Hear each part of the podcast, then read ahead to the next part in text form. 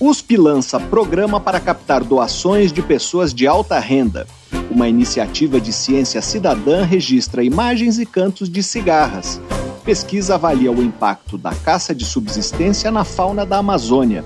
Projeto organiza partituras de compositores brasileiros de música orquestral e de câmara. Está no ar Pesquisa Brasil.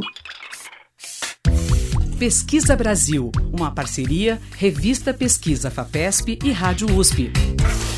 Apresentação Fabrício Marques. Olá, sejam bem-vindos ao Pesquisa Brasil, o programa de rádio e podcast da revista Pesquisa FAPESP. Eu sou Fabrício Marques, editor de política da revista, e o tema principal do programa de hoje é a criação no Brasil de fundos patrimoniais de universidades públicas. Esses fundos são compostos por recursos de doadores privados e seus rendimentos são usados para financiar atividades acadêmicas e servir de complemento aos investimentos públicos. A Universidade de São Paulo, por exemplo, acaba de lançar um programa para atrair recursos de doadores de alta renda para o seu fundo patrimonial. Outro destaque do programa é o projeto Cigarras do Brasil, que tem a ajuda de amadores, de pessoas sem experiência científica, para registrar imagens e cantos de cigarras. A meta é criar um atlas de distribuição das espécies de cigarras no Brasil. Vamos conversar também sobre efeitos da caça de subsistência sobre mamíferos e aves que vivem em reservas extrativistas da Amazônia. Uma pesquisa concluiu que a caça tem um impacto importante, mas apenas nas proximidades de comunidades habitadas por pessoas. E vamos falar também sobre um projeto da Universidade Estadual de Campinas, a Unicamp, que está organizando e digitalizando partituras de compositores brasileiros de música orquestral e de câmara. Você pode acompanhar o conteúdo de pesquisa FAPESP nos nossos perfis nas redes sociais. Nós somos arroba Pesquisa FAPESP no Facebook e no Twitter e no Instagram e no Telegram, arroba pesquisa underline FAPESP. Nosso site é o revistapesquisa.fapesp.br e lá você pode ouvir o Pesquisa Brasil quando quiser e também pode se cadastrar na nossa newsletter. Assim você acompanha a nossa produção de reportagens, vídeos e podcasts e se quiser falar com a gente, fazer uma pergunta ou uma sugestão, escreva para o e-mail pesquisabr@fapesp.br. Pesquisa Brasil. Uma parceria da revista Pesquisa Fapesp e Rádio USP. apresentação Fabrício Marques. O programa começa com um giro de notícias. O Ministério do Meio Ambiente da Colômbia anunciou planos para capturar e esterilizar até o final do ano 20 hipopótamos que habitam as margens do rio Madalena, que atravessa o país de sul a norte. Segundo o Ministério, existem pelo menos 180 animais vivendo livremente na floresta e sua reprodução descontrolada é vista como uma ameaça para as pessoas e para a fauna nativa da região. Os hipopótamos colombianos são uma espécie invasora. Na década de 1980, o traficante de drogas Pablo Escobar trouxe da África de forma ilegal quatro hipopótamos, um macho e três fêmeas, para criar em seu zoológico particular. Após a morte do líder do cartel de drogas em 1993, os animais ficaram abandonados, escaparam da propriedade de Escobar e passaram a se reproduzir. O plano do Ministério também prevê o envio de hipopótamos para o exterior, onde viveriam em zoológicos ou santuários ecológicos, e o sacrifício de parte dos animais. Estados Unidos e China criaram um grupo de trabalho conjunto para combater a crise climática. O anúncio foi feito pouco antes de um encontro dos presidentes Joe Biden e Xi Jinping no dia 15 de novembro em São Francisco, no estado da Califórnia. Segundo declarações divulgadas pelas diplomacias chinesa e norte-americana, os dois países apoiam o compromisso de triplicar a capacidade global de produzir energia renovável até 2030 o crescimento deve ser robusto o suficiente para acelerar a substituição da geração de carvão, petróleo e gás. Mas os dois países não mencionaram compromissos para eliminar gradualmente o uso de combustíveis fósseis. A Organização Mundial da Saúde anunciou a criação de uma Comissão Internacional de Conexão Social para enfrentar a epidemia de solidão no mundo considerado uma ameaça global para a saúde pública. O diretor-geral da OMS, Tedros Adhanom, afirmou que as taxas elevadas de solidão e de isolamento social no mundo têm consequências graves para a saúde. Segundo ele, as pessoas sem ligações sociais suficientemente fortes correm maior risco de sofrer acidente vascular cerebral, demência, ansiedade e depressão e de cometer suicídio. Dados da OMS mostram que um em cada quatro idosos no mundo sofre com o isolamento social, assim como um percentual entre 5% e 15% dos adolescentes, dependendo da região do planeta a Comissão Internacional de Conexão Social deverá publicar um relatório dentro de um ano e meio. Pesquisa Brasil. Entrevista. O projeto Cigarras do Brasil é uma iniciativa de pesquisadores do Brasil e de Portugal que está reunindo imagens de cigarras e registros sonoros de seus cantos para criar um atlas de distribuição de espécies desses insetos no país o projeto se apoia no conceito de ciência cidadã, em que a produção do conhecimento tem a ajuda de pessoas sem experiência científica. Pessoas leigas, que gostam da natureza, por exemplo, fotografam ou captam os sons das cigarras e enviam esses dados para a análise dos pesquisadores. Nós vamos conversar agora com um dos coordenadores desse projeto, o entomologista Douglas Macanhã. Ele é pesquisador da Universidade Estadual de Goiás, na unidade da cidade de Iporá. Olá, professor, seja bem-vindo ao Pesquisa Brasil. Muito obrigado por participar do programa. Bom dia, Fabrício. Eu fiquei muito feliz com o convite. É, Para começar, queria lhe perguntar que balanço já se pode fazer desse projeto Cigarras do Brasil.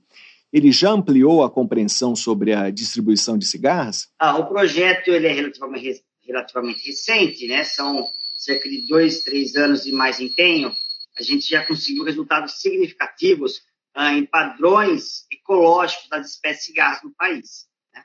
As cigarras são um grupo muito interessante, carismático, porém pouco estudado e conhecido aqui no Brasil. Né? Então, por exemplo, a gente já tem ah, de contribuições um número superior a 8 mil registros. Tá?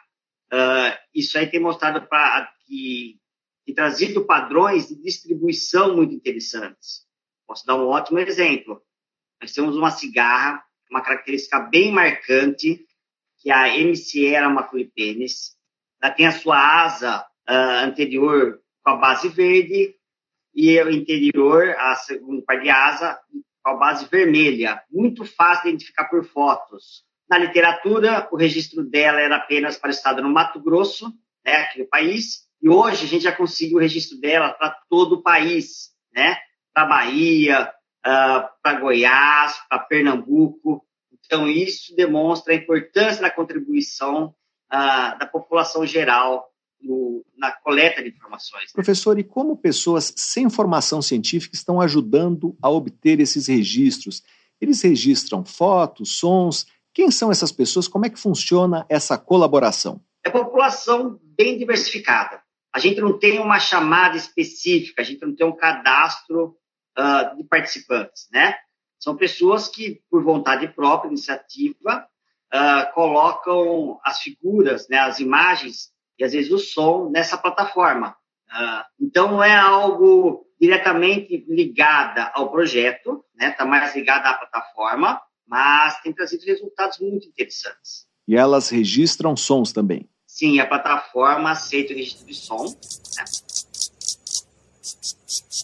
A gente também, além, da, além de usar essa plataforma, que seria o nosso carro-chefe, nós temos as redes sociais. Então, a plataforma aceita apenas foto e som, mas a gente também recebe vídeos, né, por canais de YouTube, né, pelas nossas redes sociais. E é interessante que vídeo é um registro uh, do comportamento do animal mais completo, né? Uh, o movimento que ela faz ao cantar, uh, posição que ela está na árvore, né? Está de cabeça para cima, cabeça para baixo. Então, isso aí agrega valor à informação. Professor, já foi identificada alguma espécie nova? É, para identificar espécie nova, a gente tem uma certa dificuldade, né? Por, apenas por fotos. Mas, recentemente, apareceu um caso muito interessante, vindo da Chapada Diamantina, né? Que é uma cigarra que não bate com nada que a gente tem por aqui. Foi uma foto, era um observador de aves, que falou, oh, tá tão calor que as aves não estão cantando, então, estou começando a registrar cigarras, que elas estão uh, muito animadas, né? Na hora que a gente bateu o olho naquele padrão de nervuras da asa, a gente viu que não era nada que a gente já conhecia. Então, a gente está em discussão a que ela se aproximaria esse gênero, né? Por que as cigarras cantam? O canto que é a característica mais marcante das cigarras, né? Até por isso ela tem esse apelo para a ciência cidadã. Ela é um inseto que todo mundo conhece, todo mundo tem uma história com cigarra, tem aqueles que amam, tem aqueles que odeiam, e muito característico por causa do som, né? Então, cigarra, acho que parte do sucesso do projeto está nesse carisma da cigarra. E é legal saber um pouco sobre cigarra, é, que só os machos cantam. As fêmeas não têm o órgão uh, produtor do som, né? E a principal intenção do canto é de atrair a fêmea para a cópula, é para fins reprodutivos. Uh, existem outros sons, por exemplo, tem som de cor, tem algumas espécies, tem som de rivalidade entre machos em outras espécies, mas todas emitem som tendo como principal objetivo a reprodução. E essa reprodução acontece mais na primavera, é por isso que as cigarras cantam mais nessa época do ano? Isso. Primavera e verão, né, é o período que tem assim, uma maior abundância de insetos como um todo, e a cigarra não foge a isso. Mas nós temos cigarras que ocorrem no período da seca, no final do inverno. Já começa o período de emergência em alguns locais. Uh, inclusive aqui no Goiás, um local extremamente seco, nós temos cigarra que começa a cantar no final de julho. Quer dizer, a ideia de que elas anunciam chuva não se sustenta, não é, professor? Não se sustenta, é uma coincidência, né? Uh, esse ano serve de um ótimo exemplo para isso. Estamos aqui no interior de Goiás, tem cigarra cantando há muito tempo, né? Mas foram poucos dias de chuva. Então, acaba sendo uma coincidência. Como a maioria das espécies ocorre no período de maior probabilidade de chuva, acaba tendo, a população acaba tendo esse link, né, essa associação. Professor, eu falei no início que a ideia é criar um atlas de distribuição de espécies. É, de que forma essa parceria com os amadores está ajudando nessa tarefa? O, ao relatar a ocorrência uh, de espécies em locais que a gente não esperava, um grande estímulo, né? Com esse registro de data e local, a gente pode intensificar pesquisas, né? A gente otimiza o nosso trabalho. Então, essa informação inicial é muito importante para o pesquisador. Se eu quero coletar aquela espécie, uma probabilidade de eu encontrar ela maior é naquele local, naquela data. Então, isso é interessante. Eu, por exemplo, uh, encontrei uma cigarra aqui próxima a mim, que eu nunca imaginei que ocorreria por aqui. Né? Uma cigarra bem particular, que ela meio que imita uma folha. Né? Ela é bem rara e próximo a mim aqui apareceu um registro. Então, a partir daí, eu posso intensificar minha, procura naquele local, naquela data. Professor, quem quiser participar do projeto, como pode se engajar? É interessante seguir nossas redes sociais. Né? Estamos em todas elas, uh, com o nome de Cigarras do Brasil, no Instagram, no Face. Por lá a gente passa informações né, rotineiras sobre cigarras e como participar.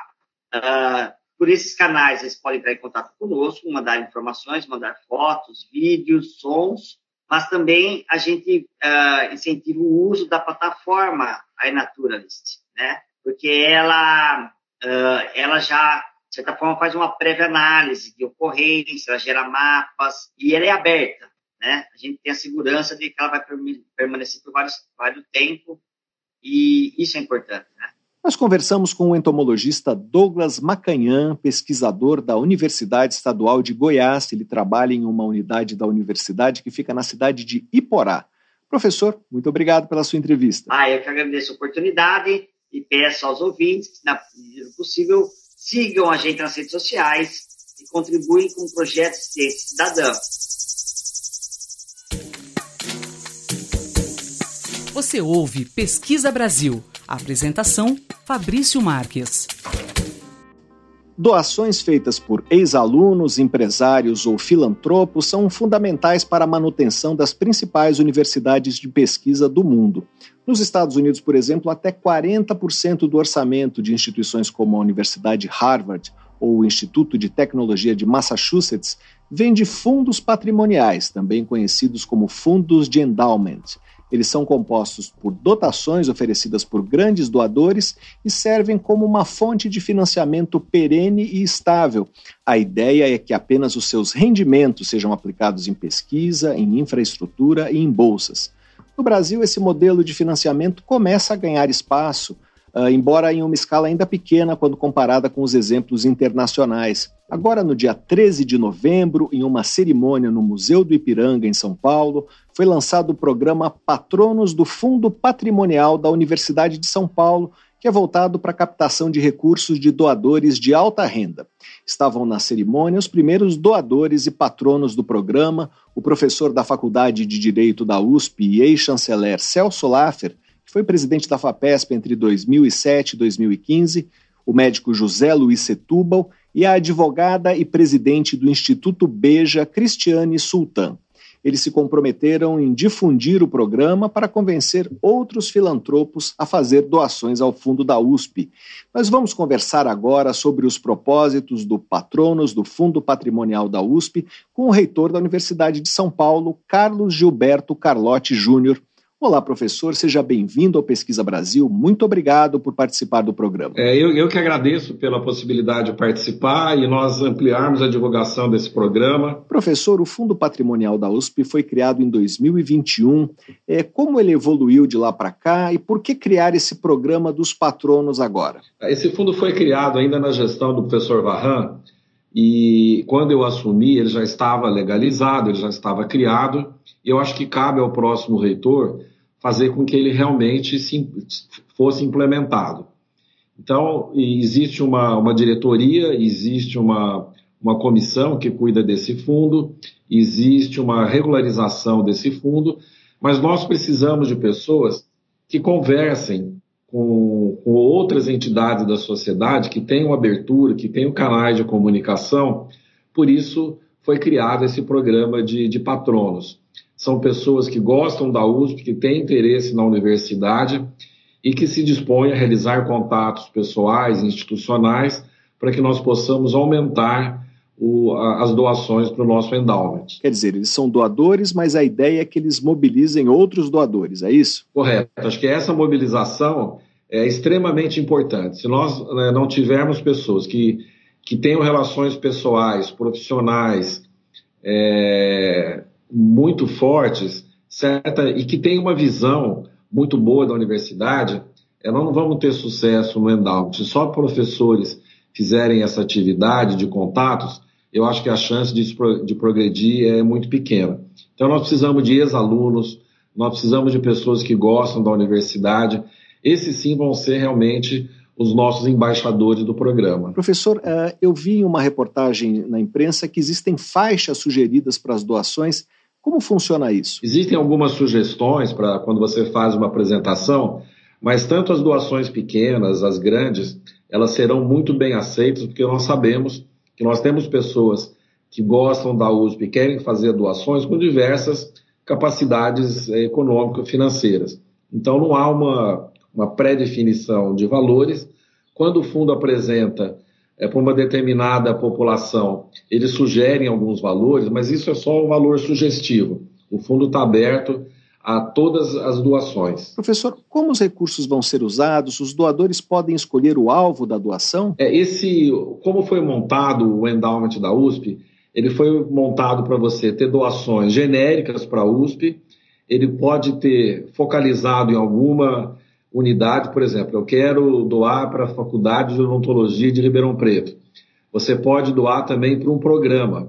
Então, dentro do fundo hoje nós temos um programa do USP Diversa, que ele vai captar recursos financeiros para fomentar a permanência estudantil no futuro. Então, ele é bem flexível para nós termos as várias possibilidades. Geral, a USP como um todo, ou para uma determinada unidade, ou para um determinado programa dentro do endowment pré-estabelecido. Outros dois programas que nós estamos pensando é um para aporte da nossa orquestra, da USUSP, e para o Museu do Ipiranga também. Então, é, ele tem que ser flexível. E, e o doador, ele tem que participar dessa decisão também. Você não pode imaginar que uma pessoa vai doar e não tem a menor ideia de como o, aquele valor vai ser empregado. Então, acho que tudo isso conta para nós estimularmos as doações. Professor, a USP, como as outras universidades estaduais paulistas, é financiada com recursos da arrecadação tributária do Estado de São Paulo. Os recursos dos fundos patrimoniais não são para as atividades fins da USP, não é isso? Eles são para novos investimentos. Eu acho que são duas definições importantes, duas definições importantes que nós estamos fazendo, que devemos fazer nesse momento em relação à sua pergunta. Uma, a primeira é que nós não estamos trocando é, o nosso financiamento habitual por esse endowment. Ele é complementar, é, imaginando que quando você tem uma, um financiamento baseado em porcentagem do ICMS, esse valor flutua através dos anos. Então ele às vezes é melhor, às vezes é pior. Então, se nós tivermos um colchão aí para poder amortizar essas variações, seria muito bom. Então, ele não substitui o financiamento da universidade, ele é do Estado de São Paulo, é um financiamento importante e não existe nenhum interesse na universidade em discutir esse financiamento, ele tem que ser mantido. Agora, o, o outro ponto importante que nós devemos considerar é que esse investimento, aí pensando no lado do investidor, ele não vai cobrir folha de pagamento, ele não vai cobrir é, despesas obrigatórias da universidade, ele vai fazer um algo a mais, ele vai fazer um algo que nós não conseguimos fazer com investimento, ou que nós não temos uma agilidade grande com o investimento do, do Estado, com o orçamento do Estado, então o endowment entra nessa situação. Então ele nem substitui ou compete com financiamento estadual é, e nem vai prejudicar é, as atividades fixas. Nós não vamos trocar a folha de pagamento pelo endowment. Então não tem o risco do doador ver o seu dinheiro terminando em folha de pagamentos. Professor, como eu falei no início, universidades norte-americanas dependem bastante de recursos dos fundos de endowment. Que percentual a USP gostaria que esses rendimentos tivessem no seu orçamento, nos seus investimentos? É, o, o fundo de Harvard ele já tem mais de 100 anos, então são fundos centenários. É, deve ter mais de 50, ao redor de 50 bilhões o fundo da Harvard. No, universidades mais recentes, eu fui recentemente na Universidade do, da Texas A&M, eles têm 13, mil, 13 bilhões, aliás, 13 bilhões, a Harvard 50 bilhões é, no seu fundo. E com isso você consegue fazer esse aporte, tomar decisões que você habitualmente não tomaria só com orçamento. Então, nosso objetivo é chegar ao máximo valor possível, não existe um valor pré-estabelecido é, desse endowment. É claro que tem uma meta a curto prazo, a médio prazo, mas é, acho que o importante é nós iniciarmos o endowment, mostrarmos que é uma forma da sociedade apoiar a universidade, além do apoio que ela já faz é, através do financiamento do Estado, e que nós podemos fazer atividades de excelência. Se você for olhar é, esses outros endowments que nós temos pelo mundo, eles, têm, eles fazem, trabalham muito com a permanência estudantil, com bolsa para os alunos, com bolsa para os alunos que numa universidade americana não poderiam pagar as taxas escolares, eles conseguem colocar um aluno de excelência dentro da universidade, fazer centros, é, propor centros de investigação, de pesquisa, que são bastante atuais, que você demoraria anos para você conseguir através do financiamento público, esse fundo dá agilidade para você fazer. Então, o que nós queremos é isso, é não competir com o nosso modelo atual, que é um modelo de, de sucesso, mas que nós possamos nos aproximarmos dessas universidades mundiais. Todo ranking que, que sai, mesmo esse último ranking da USP ficou numa posição excelente, posição 85, todo mundo pergunta, bom, mas como você vai chegar na posição 50? Quando você vai chegar na posição de estar entre as 10 melhores do mundo? Bom, para fazer isso, nós precisamos de outras outras fontes, outras formas de pensar, outras formas de administrar. Nós estamos conversando com o reitor da USP, Carlos Gilberto Carlotti Júnior. Professor, a USP já teve iniciativas anteriores envolvendo doações e fundos, como o Fundo Amigos da Poli. Recentemente, agora na pandemia, teve o USP Vida. Essas iniciativas inspiraram esse fundo criado em 2021 de alguma forma? Eu acho que sim. O que nós tivemos na, na pandemia foi o, por, o forte apoio da sociedade para a ciência, para as universidades. Então, agora, isso não pode ser passageiro só na pandemia, porque ciência, ensino e educação, elas são importantes a qualquer momento, e não só em momentos de crise. É, justamente se nós tivermos um apoio permanente, nas crises nós vamos estar mais preparados. Então, isso serviu de exemplo, sim. Eu acho que foi uma boa iniciativa uh, um benchmark internacional, quer dizer, olhando as entidades, as universidades internacionais, isso também sempre chamou atenção, e eu acho que é o momento da USP se inserir é, dentro desse contexto. Eu acho que a sociedade brasileira hoje já está suficientemente madura para entender que se nós queremos ter uma melhora na, nas condições de vida da nossa população, nós precisamos investir na educação, é óbvio, a básica, é, técnica, mas também no ensino superior. Eu acho que vem um bom momento, pós-pandemia, essa iniciativa da universidade. Professor, a USP comemora 90 anos agora em 2024. É, o senhor acha que o aniversário vai ajudar a atrair novos doadores? Eu acho que sim, porque os 90 anos nós vamos utilizar aqui na universidade para mostrar as grandes colaborações que a USP fez durante esses 90 anos. Nós não queremos mostrar o número de artigos publicados, nós não queremos mostrar quantos alunos nós formamos, nós, nós queremos mostrar qual o impacto desses alunos formados na sociedade, as grandes descobertas, muitas delas feitas com o apoio da FAPESP, que geraram contribuições significativas na área da agricultura, na área de meio ambiente, na área de medicina, na área de ciências humanas, situações palpáveis que as pessoas falam, bom, isso aqui aconteceu porque a USP participou, porque a USP fez uma pesquisa em relação a, a esse assunto. Então é isso que nós queremos mostrar no, nos 90 anos e vai muito de acordo com nós é, abrirmos a universidade para termos essas doações que possam melhorar a nossa performance nos próximos anos. Nós conversamos com o reitor da Universidade de São Paulo, Carlos Gilberto Carlotti Júnior. Professor, muito obrigado pela sua entrevista. Obrigado, Fabrício. Estamos sempre abertos a, aumentarmos a comunicação com a sociedade para eles entenderem o que é a Universidade de São Paulo, o que são as universidades estaduais paulistas é, nas vidas do, dos paulistanos e brasileiros. Muito obrigado pela oportunidade. Há quase cinco anos, o Brasil ganhou uma lei que regulamentou a criação dos fundos patrimoniais filantrópicos, em que se enquadram os fundos de endowment das universidades. Mas as ambições da Lei 13.800 de 2019 no financiamento à pesquisa científica foram tolhidas, porque o governo federal vetou todos os três artigos que tratavam de incentivos fiscais para doadores. Para falar sobre o que mudou no panorama dos fundos patrimoniais das universidades depois que a lei entrou em vigor, nós vamos conversar com a advogada Priscila Pasqualim, que foi uma das especialistas consultadas pelo Congresso Nacional na elaboração dessa legislação. Ela é assessora jurídica da Coalizão pelos Fundos Patrimoniais Filantrópicos, que é vinculada ao IDES, que é o Instituto para o Desenvolvimento do Investimento Social ela também é uma das autoras do livro Fundos Patrimoniais Filantrópicos, Sustentabilidade para Causas e Organizações, de 2019. Olá, Priscila, seja bem-vindo ao Pesquisa Brasil. Muito obrigado por atender o nosso convite. Eu que agradeço, Fabrício, pelo convite. Priscila, o que aconteceu depois que essa lei entrou em vigor em 2019?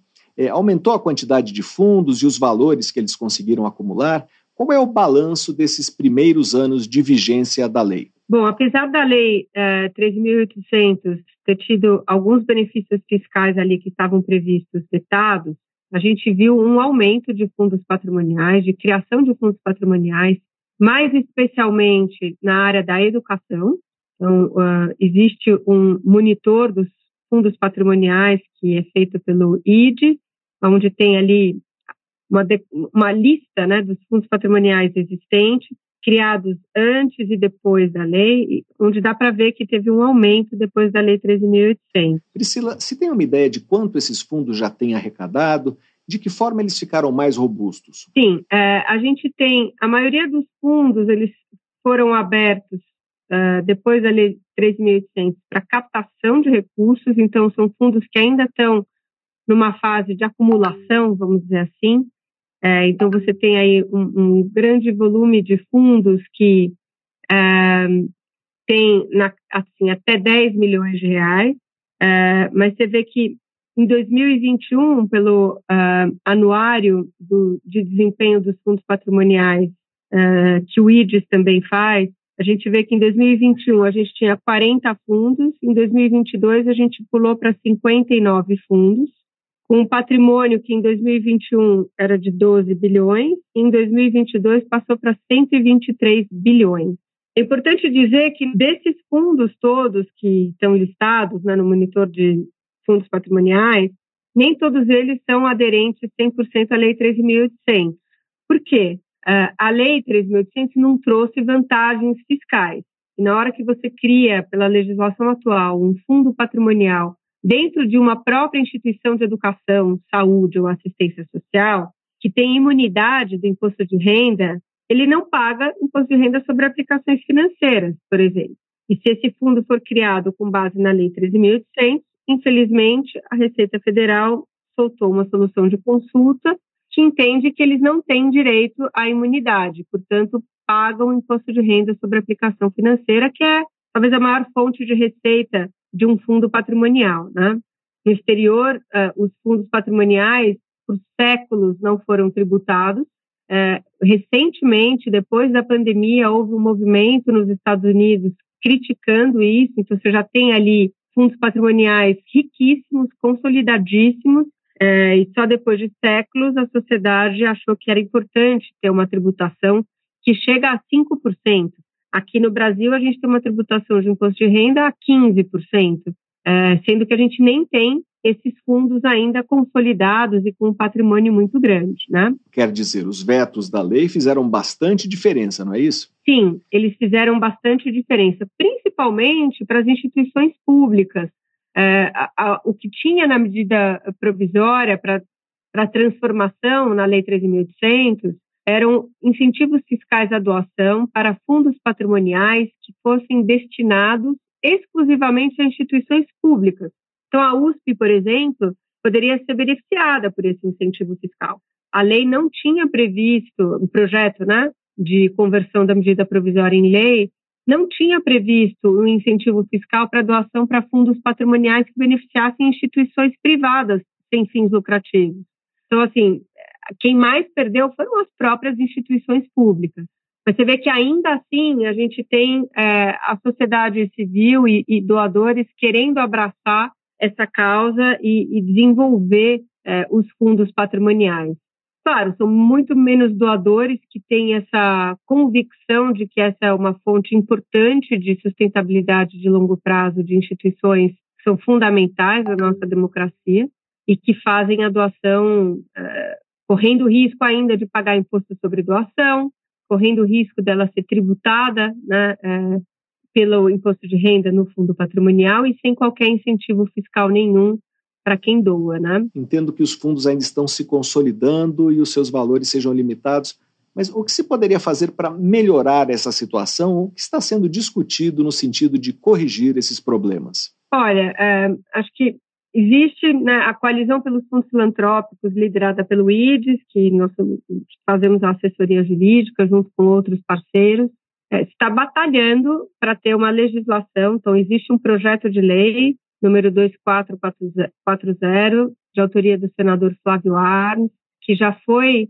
aprovado pela Comissão de Educação no Senado, com o um relatório da senadora Dorinha Seabra, que tem uma agenda histórica na área da educação e agora está na Comissão de Assuntos Econômicos com o senador Rodrigo Cunha, é, que trata das questões tributárias. O que, que a gente está propondo e que a gente entende que é importante para os fundos patrimoniais serem desenvolvidos ainda mais aqui no Brasil?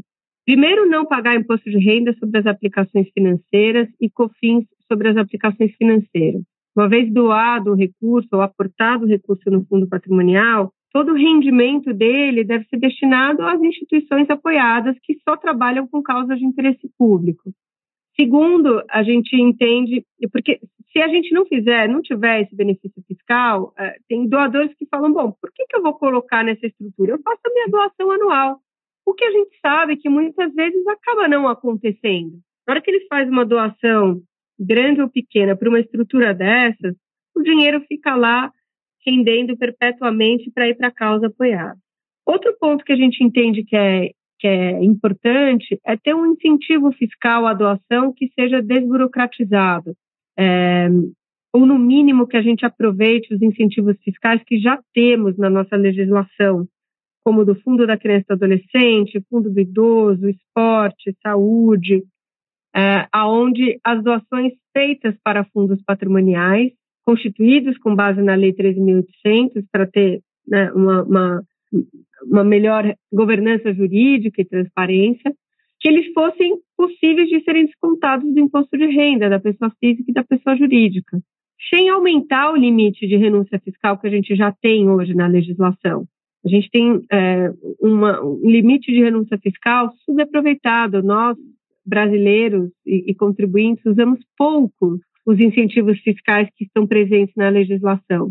Então, poder aproveitar isso para doações para fundos patrimoniais seria benéfico. Teve um ponto importante que veio na reforma tributária, que está aí na, na, etapa final né, da sua tramitação, que é um avanço para o terceiro setor, de uma maneira geral, e para os fundos patrimoniais, que é o reconhecimento da não incidência do ITCMD, o Imposto sobre Transmissão Causa Mortes e Doação, nas doações feitas para instituições sem fins lucrativos e por elas às outras instituições é, ou é, no exercício de sua própria atividade. Os fundos patrimoniais todos são fundações ou associações sem fins lucrativos, juridicamente. É, e não ter essa tributação sobre a filantropia, que até o movimento Filantropia Não Se Tributa, é muito importante. Isso foi um avanço que a gente teve aí na PEC da reforma tributária. Uh, Priscila, alguma universidade se destaca nesse esforço para atrair doações e construir um patrimônio? Tem algum exemplo que seja mais inspirador que a gente pudesse destacar? Um deles é com a USP. Né?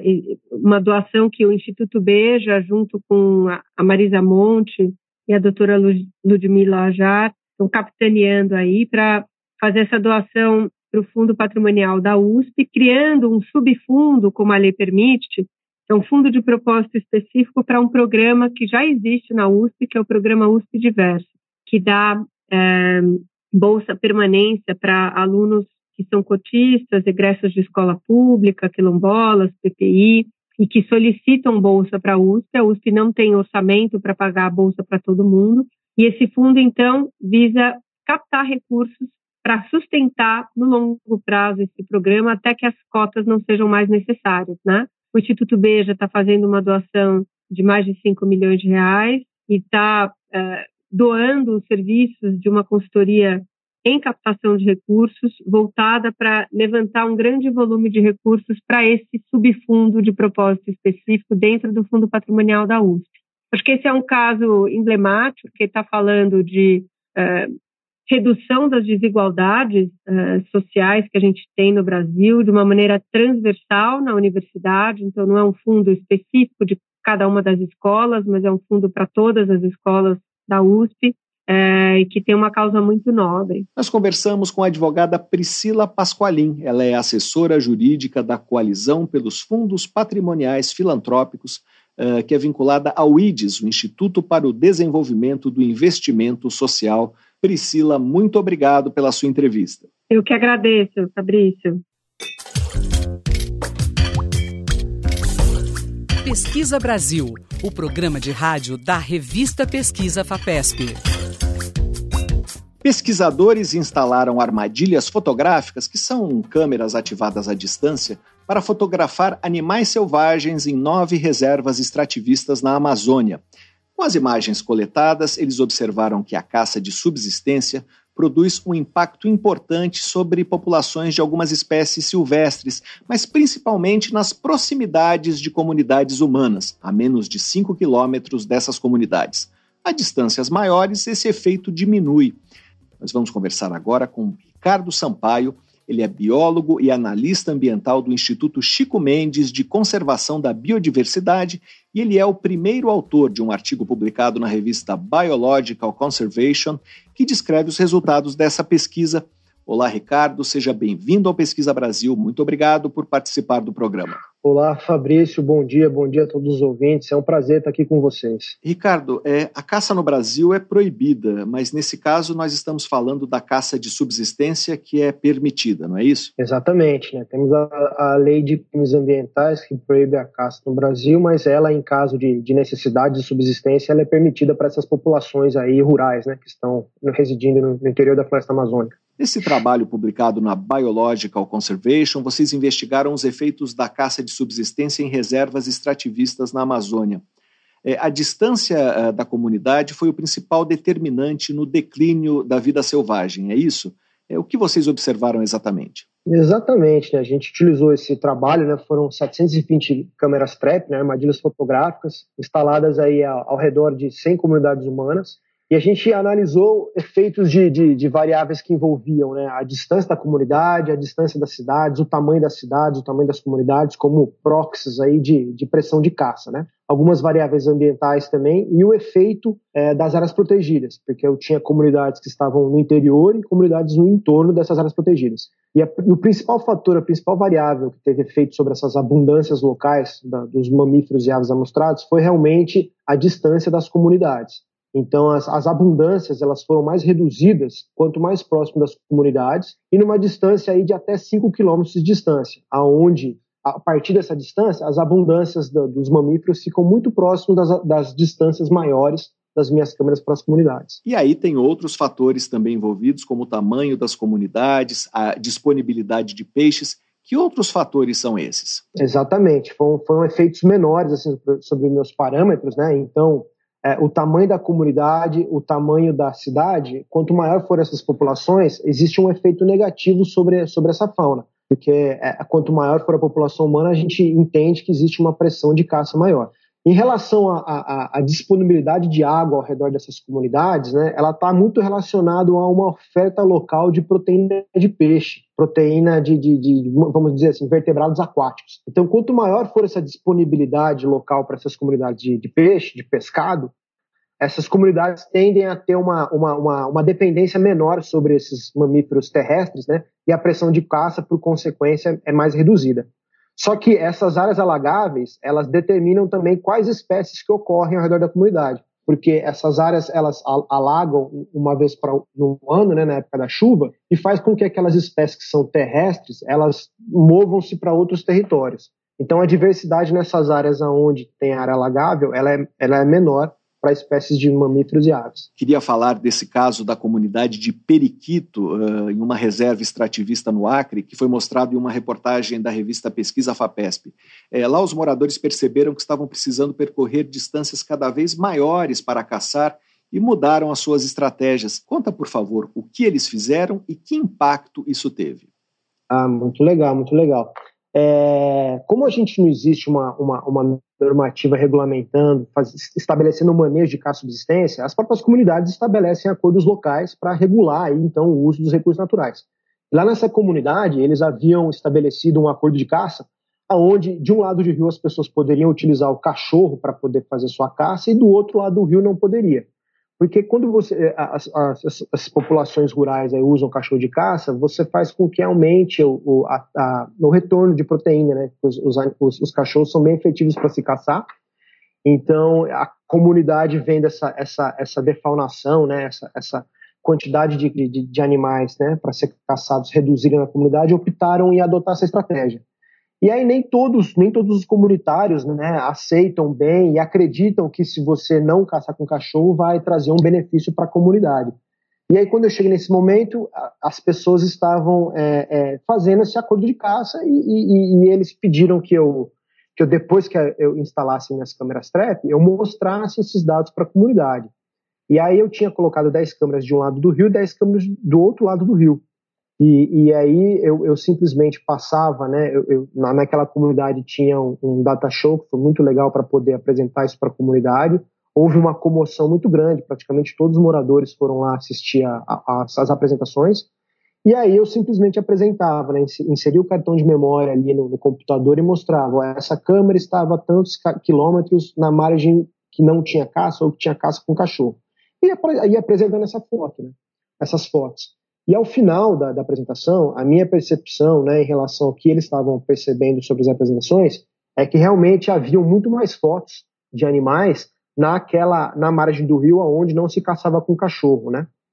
E aí tudo bem, minha interação com eles acabou. Depois de um ano, é, eu recebi uma, uma, uma, uma ata de uma reunião dessa comunidade, onde eles estavam reavaliando o acordo, e aí eles fizeram menção a essa apresentação e relembraram que realmente havia mais, mais animais onde não tinha caça com cachorro e que eles estavam optando ali naquele momento a, a não reproduzir mais os cachorros de caça e que a partir de um ano daquele momento eles iam abandonar essa estratégia de caça. Então foi uma, uma, uma interação muito muito legal e, e, positiva onde esses dados da câmera trap ajudaram a comunidade aí a tomar uma decisão rápida, né, de, de, de como manejar o seu recurso ali, que foi bem interessante. Nós conversamos com Ricardo Sampaio, biólogo e analista ambiental do Instituto Chico Mendes de Conservação da Biodiversidade, para saber mais sobre os efeitos da caça na diversidade de animais em reservas da Amazônia. Leia a reportagem de Felipe Floreste na edição de outubro da revista Pesquisa FAPESP, ou então acesse revistapesquisa.fapesp.br Ricardo, muito obrigado pela sua entrevista. Muito obrigado, Fabrício. Eu agradeço a todos pela atenção e fico à disposição para qualquer dúvida aí no futuro. Pesquisa Brasil. Entrevista.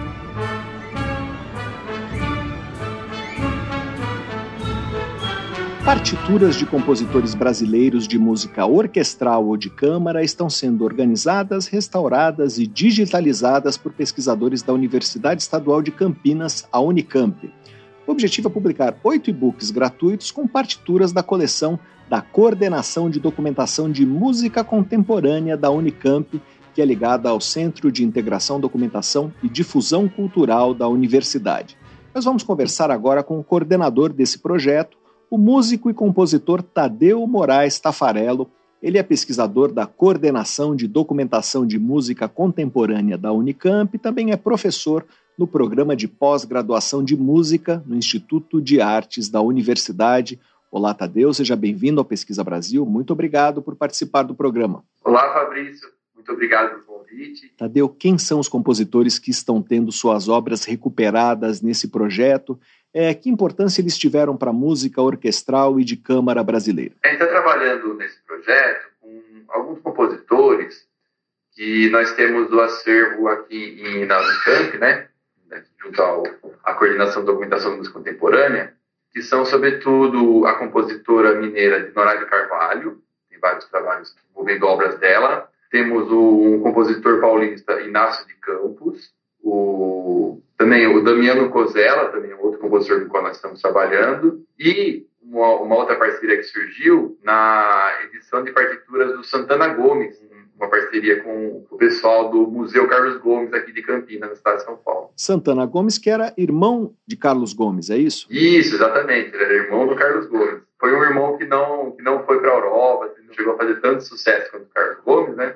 Mas tem uma produção musical muito bacana, assim, muito interessante. As obras desses compositores são temas de estudo de pesquisadores da Unicamp, mas as partituras que eles deixaram não estavam disponíveis, é isso? É, então, Fabrício, cada, cada compositor, na verdade, tem uma situação um pouco distinta, assim, ó. Você falou, é, por exemplo, a Dinora Carvalho, uma compositora que, enquanto ela estava viva, é, ela era muito ativa, realmente, na cidade de São Paulo, né? Ela tinha muitas peças dela tocadas, inclusive ela promovia festivais nos quais a, a, música dela era tocada. Então ela teve, ela até 1980, né, quando ela faleceu, uma participação bastante intensa no cenário musical paulistano e, e talvez e paulista em geral, porque também ela fazia muitas vezes excursões para o interior, tendo tocado aqui em Campinas, por exemplo, várias vezes, várias relatos, tem tocado na cidade dela natal em Uberaba também muitas vezes. Então ela era muito ativa. Só que após o falecimento dela em 1980, né, esse material não, nunca chegou a ser publicado realmente, assim, a maioria das partituras, né, é, ele meio que foi se dispersando e não, e não houve, infelizmente, o interesse dos grupos musicais é, do Brasil, sobretudo, né, em continuar tocando esse material, essas músicas dela. Um, porque talvez não tinha mais ela incentivando que essa, que, essas, que essa produção fosse tocada. E o segundo momento, talvez, por causa justamente da dificuldade de acesso a esses materiais. Né? Um segundo compositor, Inácio de Campos, esse realmente, é, os materiais dele não estão disponíveis assim, em, em publicações, né? Eles encontram-se aqui con conosco em, em manuscritos, porque ele foi um compositor que infelizmente faleceu muito jovem, então não teve tempo assim de ter um, um espaço, conquistado seu espaço como, como compositor ainda. Né? O Damiano Cosella já é um outro caso à parte. Ele é um compositor, foi muito conhecido como um arranjador, sobretudo. É, muitos grupos corais do Brasil como um todo é, cantam arranjos feitos por Damiano Cosella para coro, né? Só que a, a parte composicional dele mesmo, né, assim, a, músicas originais dele, não é tão difundida. Mas nós recebemos em relação a esse material e com o qual nós estamos trabalhando agora para torná-los acessíveis. Né? Parte dessas partituras é, veio de acervos pessoais.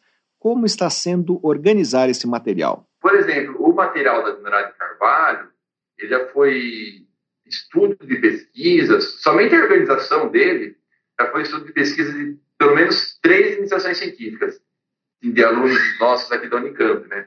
E ainda assim, agora ainda que tá, estamos conseguindo alguns materiais localizar e identificá-los, muitos deles, eles, eles eram, estavam em casa de amigos ou então de ex-alunos da Dinorá, né? Que foram unidos através de uma iniciativa da professora doutora Maria Lúcia Pascoal, né?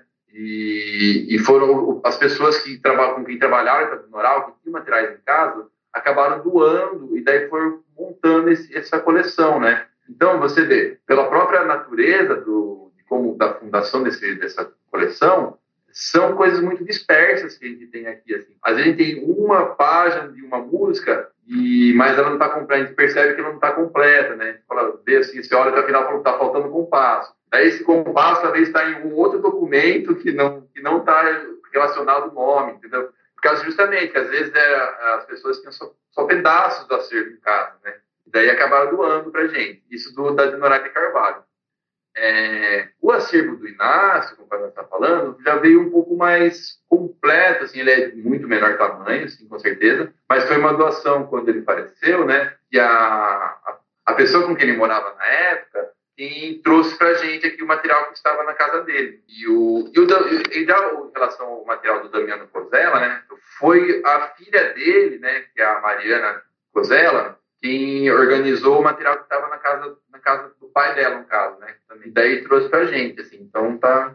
E juntou também, além desse material que estava na casa dela, juntou também com o acervo, ela, a, a própria Mariana quem foi atrás, o acervo de, de arranjos orquestrais da Cosella que estavam junto ao acervo da, da Orquestra Sinfônica Municipal de Campinas, que tem muita coisa lá também. Então ela uniu esses dois inicialmente e trouxe tudo para a doação aqui para a gente. Então você vê, cada caso é diferente, né? E todos eles têm desafios realmente na, nessa organização.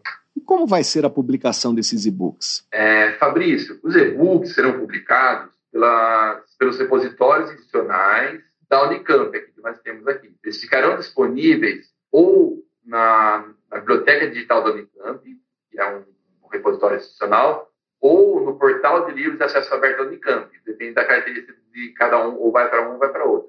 Entretanto, todos eles serão publicados pela coleção Civic CDMC, que é uma coleção de publicações que nós criamos internamente aqui no, na Coordenação de Integração, Documentação e Difusão Cultural, né, que é o Civic, e que e é um, inclusive nós temos assim conselho editorial, temos, fazemos avaliação por pares, é, encaminhamos para é, para revisão e tudo mais. Então, é um, assim, não é toda e qualquer publicação que também tem que ter a casa, né? E quando os e-books devem estar disponíveis?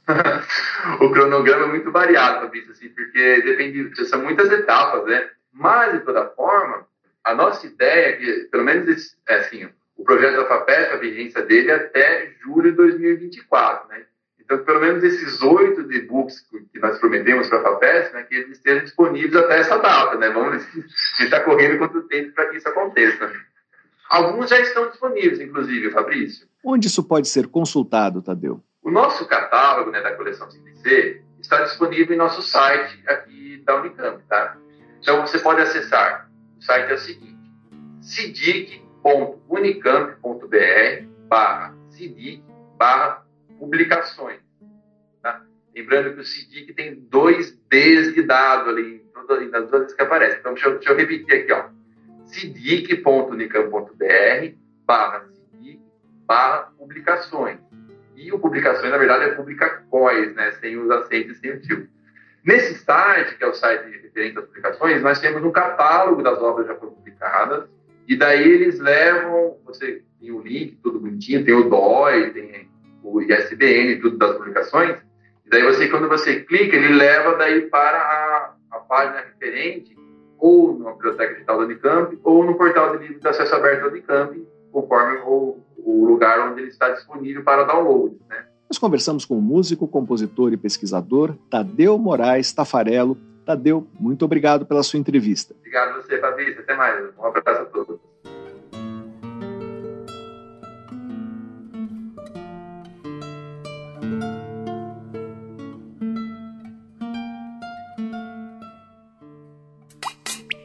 Você ouve Pesquisa Brasil.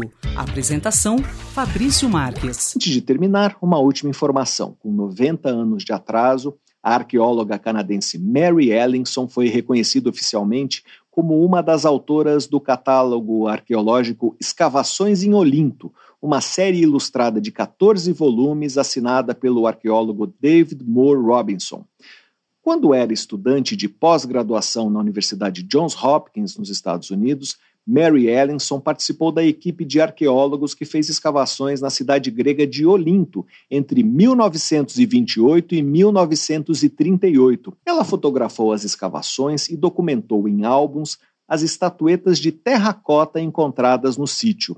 Mais tarde, a pesquisadora escreveu uma dissertação de mestrado analisando as figuras de terracota e retomou o assunto em sua tese de doutorado. Esses dois textos acadêmicos foram incorporados ao catálogo Escavações em Olinto, é, mas ela não recebeu crédito, apenas David Robinson, seu orientador e líder das escavações, apareceu como autor. Quando a arqueóloga morreu em 1993, as filhas dela doaram uma coleção particular de fotografias do sítio de Olinto e também cartas da época para os arquivos da Universidade de Evansville, em Indiana, onde Ellingston trabalhou como docente entre 1963 e 1974. A descoberta de que o professor se apropriou do trabalho da aluna só veio a público em 2014, quando o arqueólogo Alan Kaiser estudou o acervo deixado por Ellingston e contou essa história em um livro, cujo título poderia ser traduzido em português para Arqueologia, Sexismo e Escândalo. E aqui termina o Pesquisa Brasil de hoje. Para ficar por dentro da nossa produção de reportagens, vídeos e podcasts, você pode se cadastrar na nossa newsletter através do site da revista Pesquisa FAPESP, que é o revistapesquisa.fapesp.br, ou então se inscrever no nosso canal no serviço de mensagens instantâneas Telegram. Procure por Pesquisa FAPESP ou arroba pesquisa FAPESP. E se quiser falar com a gente, fazer uma pergunta ou uma sugestão, escreva para o e-mail pesquisabr.fapesp.br. O programa tem produção, roteiro e edição de Sara Caravieri. Eu sou Fabrício Marques, editor de política da revista Pesquisa FAPESP. Agradeço muito a sua atenção e até a próxima. Você ouviu Pesquisa Brasil, uma parceria da revista Pesquisa FAPESP e Rádio USP.